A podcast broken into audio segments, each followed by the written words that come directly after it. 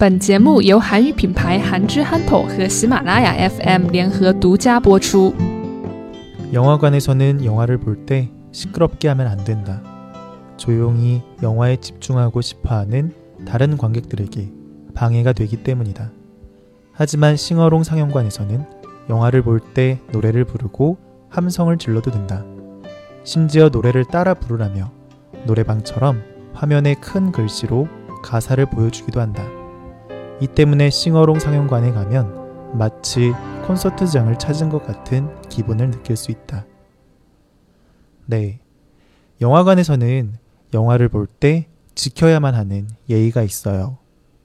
영화를 보는 도중에 핸드폰을 하지 말아야 하고, 앞좌석을 건드리지 말아야 하며, 또 시끄럽게 굴면 안 되는 것 등등 다른 관객들이 영화에 집중을 할 수 있게끔 우리 모두가 이 부분에 대해서는 지켜야만 돼요.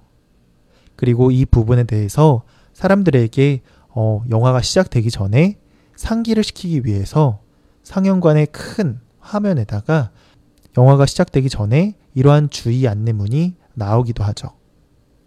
그런데 최근 이러한 안내를 하지 않는 그런 상영관이 생겨났어요.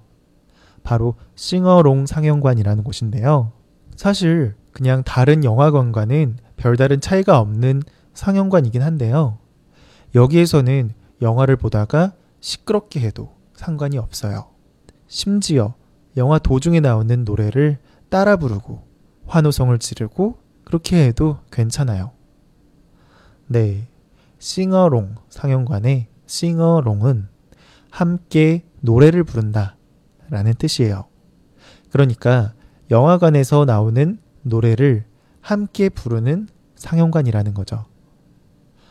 다른 영화는 이야기에 집중하거나 아름다운 영상을 감상하기 위해 집중한다거나 혹은 화려한 액션을 즐긴다거나 하기 때문에 다른 사람들을 위해 조용히 해야 할 필요가 있어요. 하지만 음악 영화는 좀 달라요. 신나고 흥에 겨운 노래들을 듣다 보면 막 흥얼흥얼거리기도 하고 또 게다가 아는 노래 가사가 나오기라도 하면 또 중얼중얼 따라 부르고 싶은데 아 근데 보통 영화관에서는 그러지 못하잖아요. 그런데 이 싱어롱 상영관에서는 그것을 할 수가 있는 거죠. 그런데 또 이런 사람이 있잖아요. 어, 음악 영화이지만 나는 스토리를 중심적으로 찬찬히 집중해서 보고 싶다. 라는 사람들도 있잖아요. 그러면 그런 사람들한테 여기서 영화를 보면 어, 피해를 주는 거 아니야? 이러면 잘못된 거 아니야? 라고 이렇게 생각할 수도 있는데요. 사실 그냥 조용히 영화를 보고 싶은 사람들은 같은 영화관에 다른 상영관에서 영화를 보면 돼요. 네, 한 영화관에는 상영관이 여러 개가 있거든요. 그리고 그 중에서 어떤 상영관은 평범하게 보는 상영관인 거고 어떤 상영관은 싱어롱 상영관인 거죠. 이 싱어롱 상영관을 찾는 사람들은 대부분 처음 그 영화를 접하는 그런 사람들보다 두 번, 세 번 이상. 그러니까 같은 영화를 여러 번 보러 오는 그런 사람들인 거죠. 영화관에 큰 화면과 큰 소리를 들으면서 즐기고 싶어 하는 사람들인 거예요. 영화관에서는 영화를 볼 때 시끄럽게 하면 안 된다. 영화관에서는 영화를 볼 때 시끄럽게 하면 안 된다. 조용히 영화에 집중하고 싶어 하는 다른 관객들에게 방해가 되기 때문이다.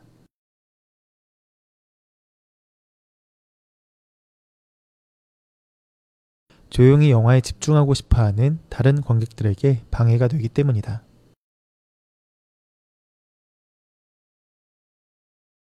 하지만 싱어롱 상영관에서는 영화를 볼 때 노래를 부르고 함성을 질러도 된다.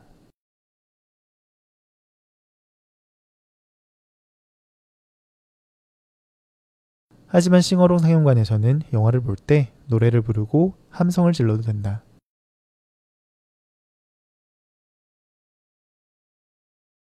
심지어 노래를 따라 부르라며 노래방처럼 화면에 큰 글씨로 가사를 보여주기도 한다.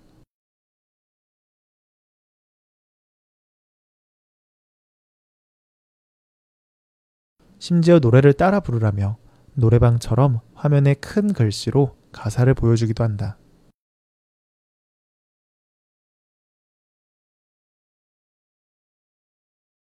이 때문에 싱어롱 상영관에 가면 마치 콘서트장을 찾은 것 같은 기분을 느낄 수 있다.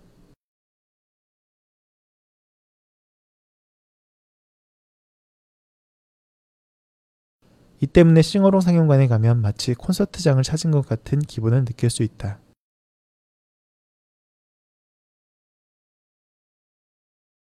영화관에서는 영화를 볼 때 시끄럽게 하면 안 된다. 조용히 영화에 집중하고 싶어 하는 다른 관객들에게 방해가 되기 때문이다. 하지만 싱어롱 상영관에서는 영화를 볼 때 노래를 부르고 함성을 질러도 된다. 심지어 노래를 따라 부르라며 노래방처럼 화면에 큰 글씨로 가사를 보여주기도 한다. 이 때문에 싱어롱 상영관에 가면 마치 콘서트장을 찾은 것 같은 기분을 느낄 수 있다.